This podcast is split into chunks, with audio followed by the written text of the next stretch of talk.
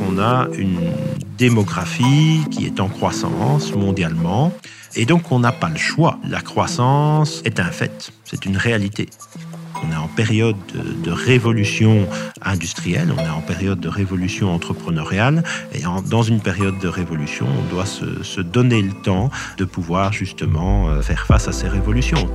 Un CEO, un patron, c'est plus euh, Roberto Martinez que Vincent Compagnie. Fabrice Brion est le fondateur et le patron d'iCare, une pépite wallonne spécialisée dans la maintenance prédictive des équipements industriels.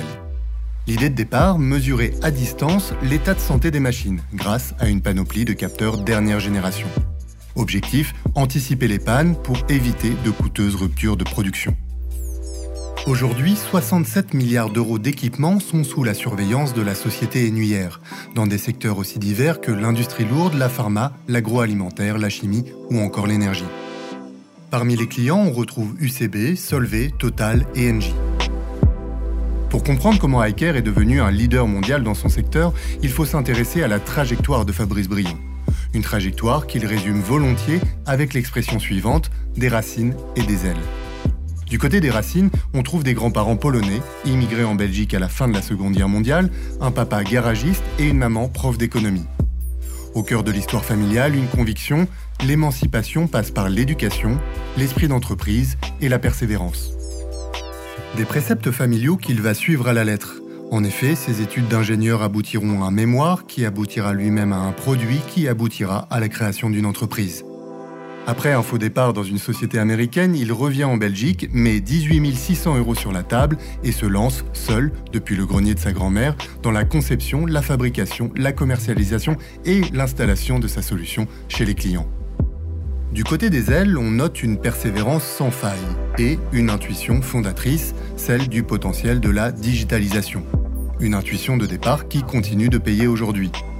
Lorsque la pandémie de Covid entraîne la fermeture des frontières et provoque des pénuries de composants stratégiques, le monitoring à distance proposé par l'entreprise démontre plus que jamais sa pertinence. Du côté des ailes aussi, une entreprise restée familiale, malgré 450 salariés, une implantation dans 12 pays et une valorisation proche du milliard de dollars. C'est d'ailleurs le principal défi d'ICARE aujourd'hui, gérer une croissance annuelle de 35%, une embauche par semaine et un plan qui prévoit le quadruplement de sa taille dans les prochaines années. Le tout en garantissant un équilibre entre performance et impact social et environnemental. De l'ingénierie à l'entrepreneuriat, entretien avec un grand patron à l'origine d'une des plus belles success stories, Noir Jaune Rouge. Je suis Nicolas Becquet, vous écoutez Hors Piste avec Fabrice Briand.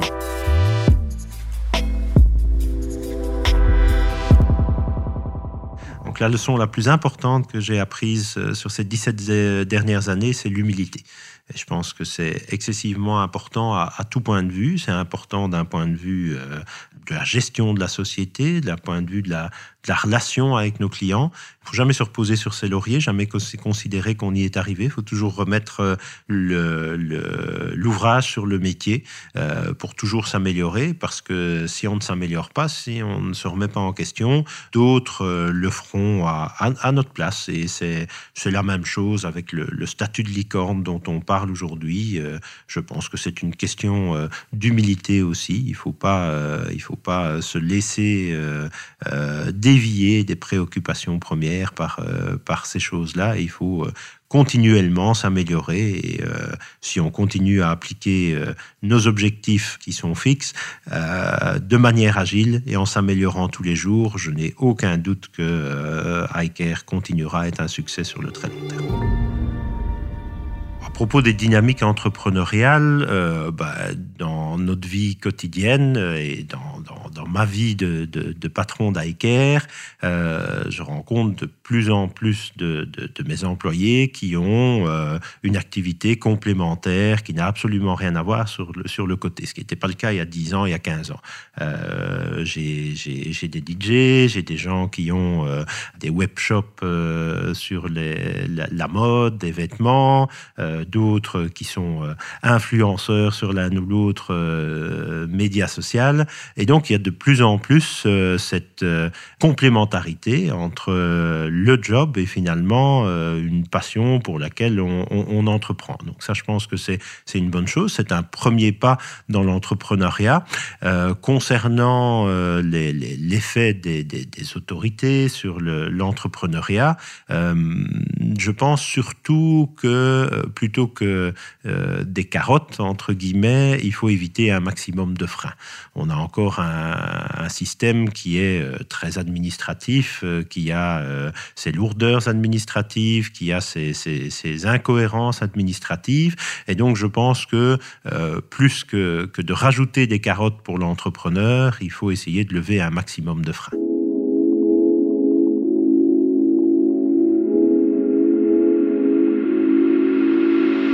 Et même si, euh, si, si, tout n'est pas rose, on voit les choses changer, on sent que, que les choses changent, que cet esprit entrepreneurial est, est de plus en plus présent. Donc, euh, il y a encore du boulot à faire. Il ne faut pas se reposer sur ses lauriers. De toute façon, il ne faut jamais se reposer sur ses lauriers. Euh, mais je pense qu'on a déjà fait un, un, un, grand pas sur les, sur les dix dernières années. Chez iCare, euh, nous sommes encore aujourd'hui ce que j'appelle une entreprise euh, familiale parce que euh, à peu près 80% des, parts de la société sont détenues par, les fondateurs et par les, employés. Donc on utilise le, terme Friends and Family, mais en particulier dans les friends, en, pratique chez nous, dans les Friends and Family, il y a 98% d'employés de, la société et, et 2% de Friends and Family, bien que nos employés soient nos friends aussi, et peut-être même un peu la famille.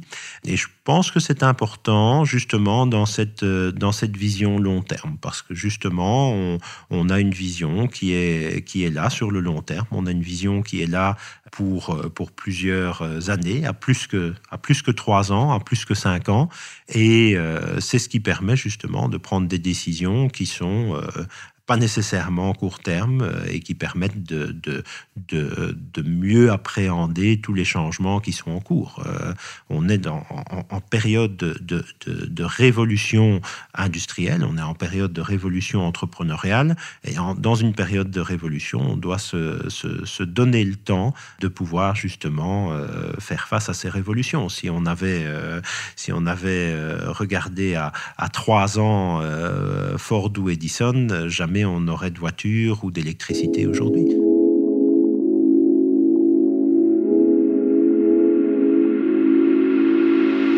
Je ne pense pas qu'Iker soit ou doive être un modèle, parce que je dois être cohérent avec moi-même. Je suis pour un monde euh, sans silo.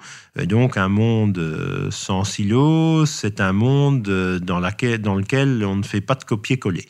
Et donc, on ne peut pas faire un copier-coller d'Iker dans un autre secteur. Ce qui, ce les, décisions et les, les réponses qui, qui, répondent à nos challenges ne sont pas les décisions et les réponses qui répondent au challenge d'autres secteurs ou d'autres entreprises.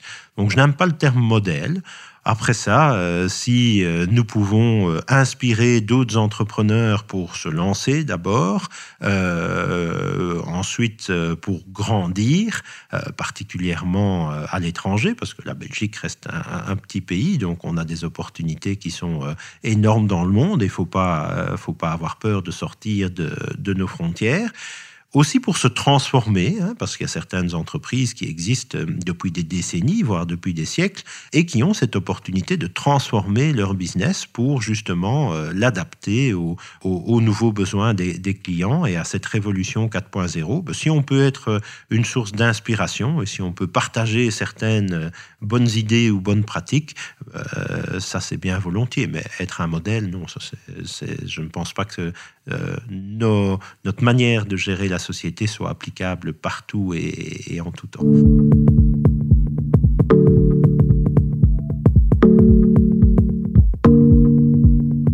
L'éducation a été euh, fondamentale pour moi à deux niveaux.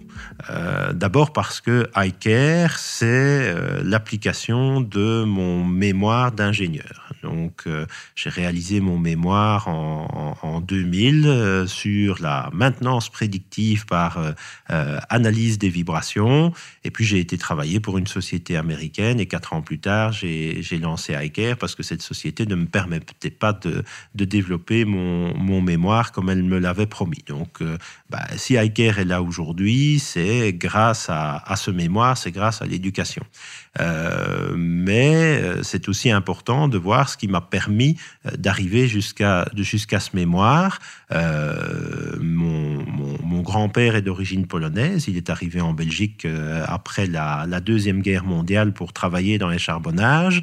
Et l'éducation a toujours été au centre des valeurs qui nous ont été inculquées. C'est-à-dire que ma mère était déjà enseignante. Il a déjà poussé ses enfants à faire des études euh, supérieures et ensuite ben, il a continué à, nous pousser euh, à aussi euh, nous dire que justement cet ascenseur social était par la voie des, études et par la voie du travail.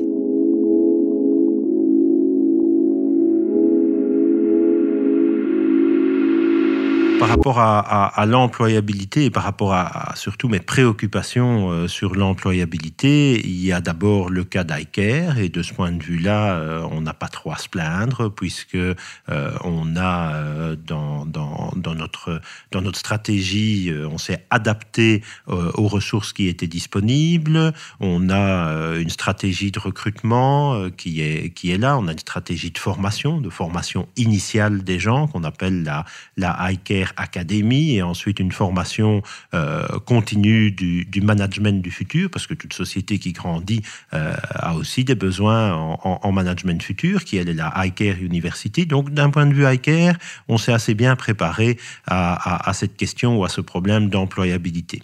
Euh, là où j'ai plus de soucis, c'est d'un point de vue macroéconomique, où on a en même temps en Wallonie, et particulièrement dans la région de Mons-Borinage, de laquelle je viens, un taux de chômage qui excessivement important et euh, de l'autre côté, euh, un manque de, ressources dans, dans, dans certaines professions.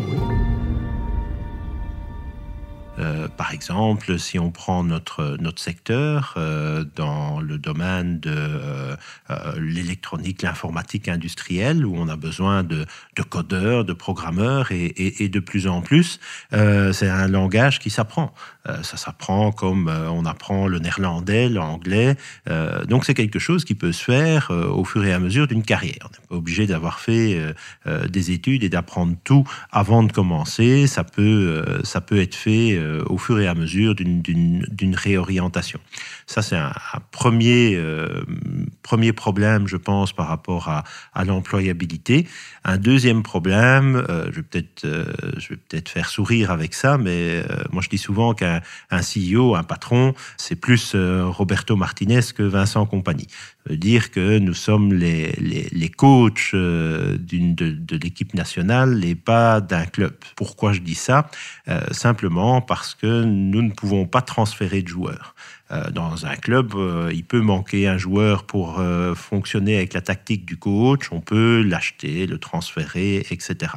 dans une équipe nationale, il faut que le coach adapte sa tactique à ses joueurs. Et dans une société, c'est un peu la même chose. On a des employés, on a un marché de l'emploi tel qu'il est, et c'est au patron d'adapter la stratégie de l'entreprise aux ressources qui sont disponibles en externe ou en interne. Nous retrouvons Fabrice Brion dans un court instant.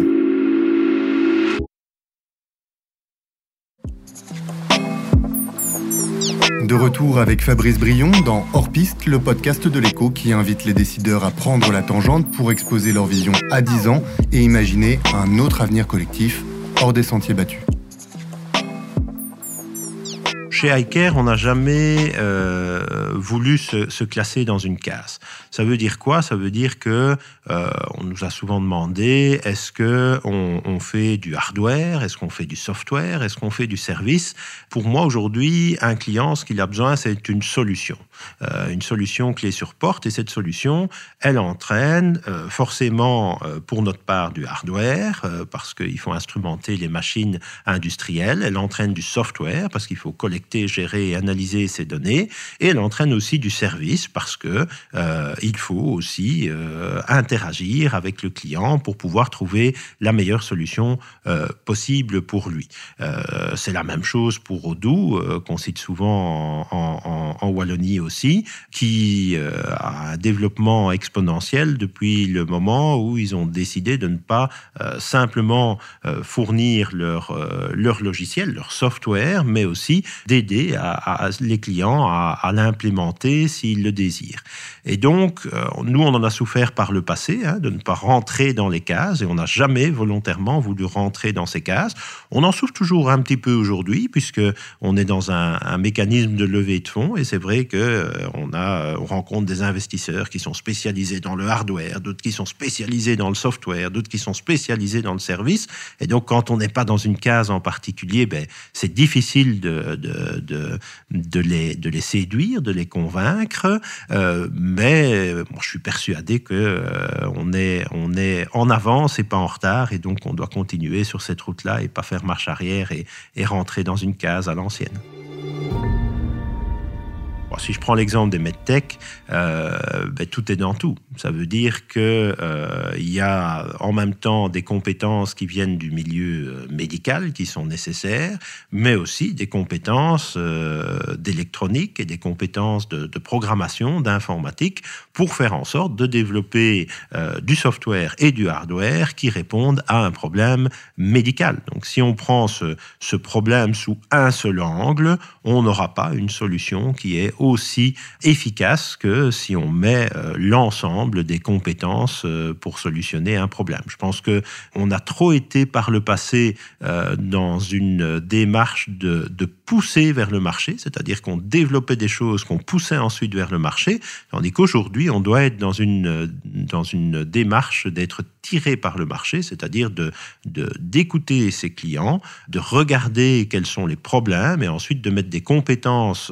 transversales et, et diverses autour de la table pour répondre aux problèmes du client. J'étais aux États-Unis fin de l'année dernière et euh, à une conférence euh, et l'orateur juste avant moi a pris le, fameux exemple d'Henry Ford qui disait euh, ben, si j'avais écouté mes clients, ils m'auraient pas demandé une voiture, ils m'auraient demandé une voiture, un cheval plus rapide.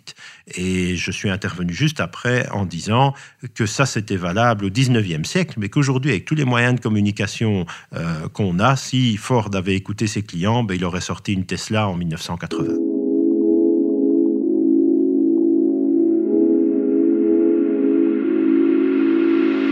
La question des, pôles de compétitivité en Wallonie, euh, d'abord, ces, ces pôles ont été et sont nécessaires. Nous, nous, faisons partie depuis euh, très longtemps, euh, depuis 2008 je crois, euh, du pôle Mécatech, euh, qui nous a beaucoup aidé pour le développement de, notre technologie actuelle. Donc pour moi, les pôles sont, totalement nécessaires, mais je pense cependant qu'il il faut aller plus loin que les pôles aujourd'hui.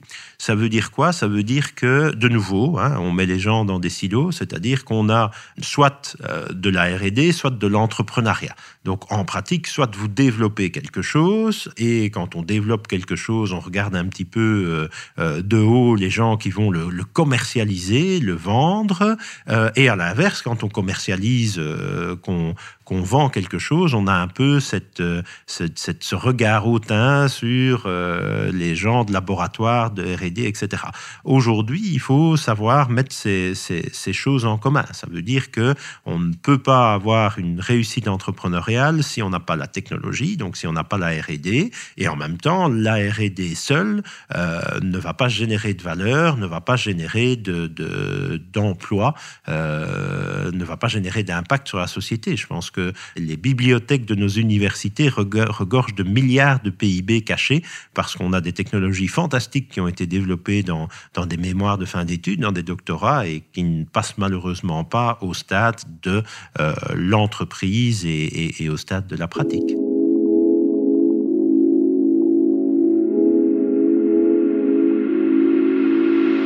iCare a, investi dans Assisca à Charleroi depuis, 2000, euh, depuis l'ouverture en, 2018.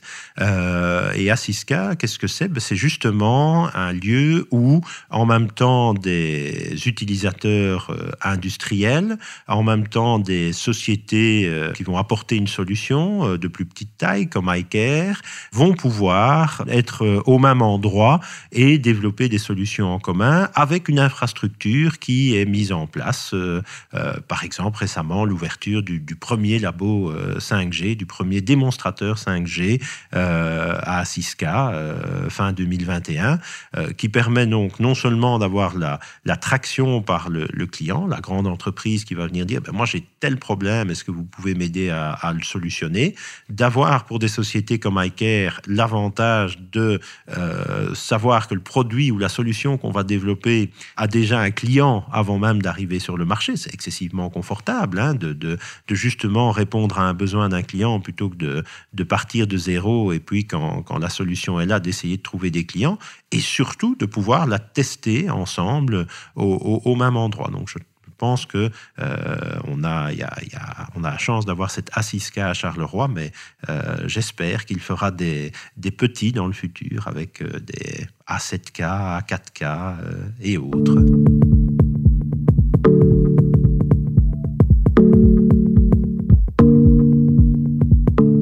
Je pense que la croissance est un fait, c'est une réalité. On doit être pragmatique et on doit euh, s'adapter à cette réalité. Ça veut dire quoi? Ça veut dire qu'on a une démographie qui est en croissance mondialement euh, et donc on n'a pas le choix de cette euh, décroissance. On doit suivre cette démographie, euh, cette croissance de la démographie, pour permettre à ce nombre croissant de personnes euh, de vivre dans les meilleures conditions de vie possibles. Donc d'abord, cette croissance ou cette décroissance n'est pas un choix, c'est une obligation. Donc une fois qu'on a euh, pris cette voie de, la croissance pour permettre justement de soutenir la croissance de la démographie, il faut ensuite réfléchir à comment croître de la manière la plus durable possible. Et la durabilité, c'est pas uniquement l'environnement, mais c'est aussi euh, et surtout prendre des décisions qui sont là sur le long terme. Et là, on rejoint l'humain. Parce que de nouveau, si on a un changement perpétuel dans les équipes, si on a un changement perpétuel euh, dans le management, des décisions vont être prises à très court terme. Si euh, j'ai travaillé pour une multinationale américaine, euh, un poste à responsabilité dans cette multinationale, c'était deux ans. Donc toute décision qui avait une rentabilité à plus de deux ans n'était pas prise, même si elle était très rentable, mais personne n'investissait un seul dollar euh, pour son successeur. Et donc il y avait euh, énormément euh, d'inefficacité. Chez iCare, on essaye justement, même si les personnes changent parce qu'elles évoluent, mais on essaye justement de pouvoir prendre ces décisions pour la société et pas euh, pour le responsable. Donc de mettre en, place dans les, les, évaluations euh, des personnes des moyens qui permettent justement de prendre ces décisions à long terme et pas uniquement des décisions pour le mandat qu'on a, pour le, le temps qu'on a dans, dans une fonction.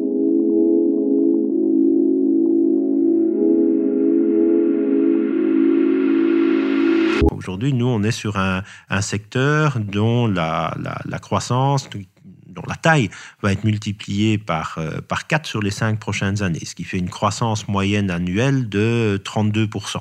Et donc, soit on fait un peu mieux que le secteur et on garde nos parts de marché et donc on garde notre indépendance, euh, soit on fait moins bien que le secteur et à ce moment-là, on va perdre des parts de marché et donc on risque de perdre notre indépendance. Donc sur notre secteur, on n'a de nouveau pas le choix de la croissance. Si le secteur grandit de, de 32% par an, ben on doit avoir l'ambition de faire au moins aussi bien que le secteur et pour notre part un peu plus euh, pour garder ou consolider notre leadership et donc nous permettre de garder cette, euh, indépendance et cette vision long terme. Si on, est déclassé, si on, perd des parts de marché, on n'aura plus la possibilité d'avoir euh, cette indépendance de décision et cette vision long terme.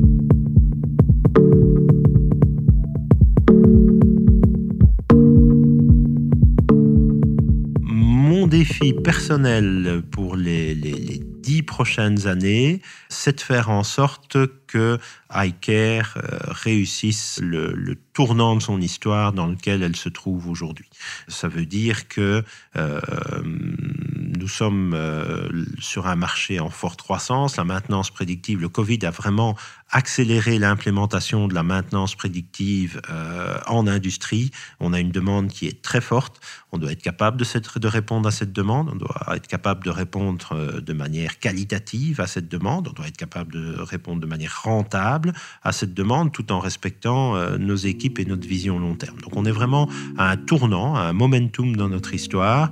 Et donc le, le, grand challenge, c'est de pouvoir conduire l'entreprise à passer ce tournant, de piloter l'entreprise à passer ce tournant euh, de, la manière la plus, euh, la plus efficace qu'il soit. Vous venez d'écouter Hors Piste, un podcast de l'écho réalisé par Nicolas Baudou et présenté par Nicolas Becquet. Je vous invite à vous abonner sur votre plateforme d'écoute favorite et sur le site et l'application de l'écho. Et si vous avez aimé, n'hésitez pas à en parler autour de vous.